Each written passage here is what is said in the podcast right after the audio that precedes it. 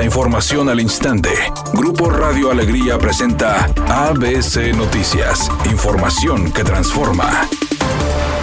El diputado Eduardo Gaona indicó que ante la crisis de agua y las tomas clandestinas en las tuberías afectando la distribución equitativa en los programas implementados por el gobierno del estado, se presentó una reforma al Código Penal para castigar con hasta seis años de cárcel a todos aquellos empresarios, agricultores y funcionarios que participen en el robo del agua. Para todas las personas que se hagan de agua de manera ilegal, que la almacenen, que la distribuyan, que se apropien y tengan un beneficio eh, propio para esto, la comercialicen sin tener los permisos adecuados, tenemos que imponer multas, primero, cuantiosas y segundo, también penas corpóreas o esto es ir a la cárcel. Entonces, ir a la cárcel de dos a seis años de prisión. Por su parte, el director de agua y drenaje de Monterrey, Juan Ignacio Barragán, señaló que como resultado de los operativos para clausurar tomas clandestinas de agua, se han recuperado cerca de mil litros por segundo, indicando que de una toma localizada en Linares se rescataron 600 litros por segundo, mientras que 400 litros por segundo se recuperaron en otro sitio de los Ramones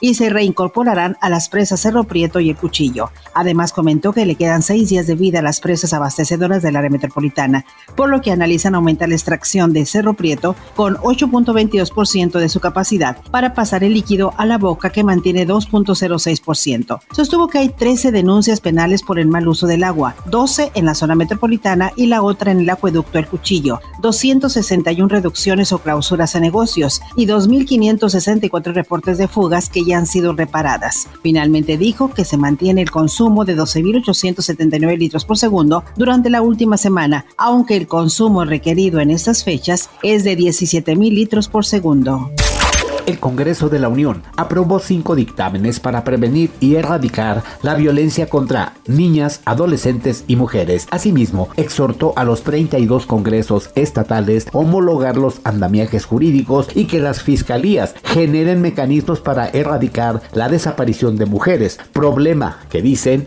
recientemente se ha incrementado en Nuevo León. Habla la senadora Mónica Fernández Balboa.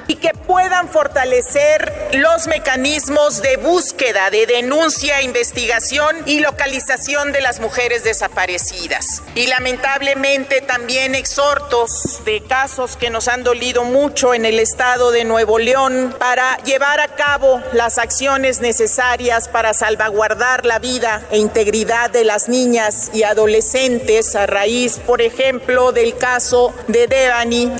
Editorial ABC con Eduardo Garza. Un PRI dividido sin fuerza con un dirigente nacional acusado de lavado de dinero y buscado por las autoridades. El PRI es un partido que no tiene la confianza ciudadana. Así está este organismo político, pero muchos de sus agremiados todavía tienen la soberbia hasta el cielo.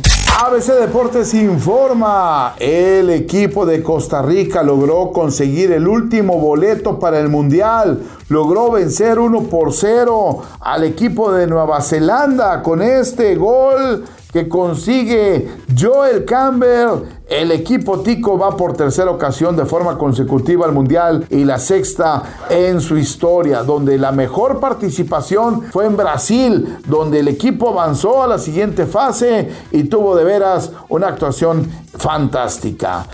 El productor Juan Osorio dijo que aunque le cae muy bien Pablo Montero, no quiere volver a trabajar con él porque es muy poco profesional, pues debido a sus adicciones en las que ya recayó, no llegó al último llamado de la serie no autorizada de Vicente Fernández y lo metió en problemas. Dijo que constantemente se presentaba tomado a trabajar, que llegaba tarde, que le faltaba el respeto a sus compañeros y que definitivamente no lo quiere tener nuevamente en su set de grabación.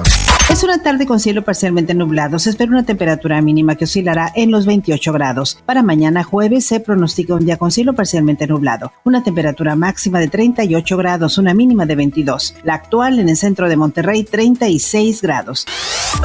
ABC Noticias. Información que transforma.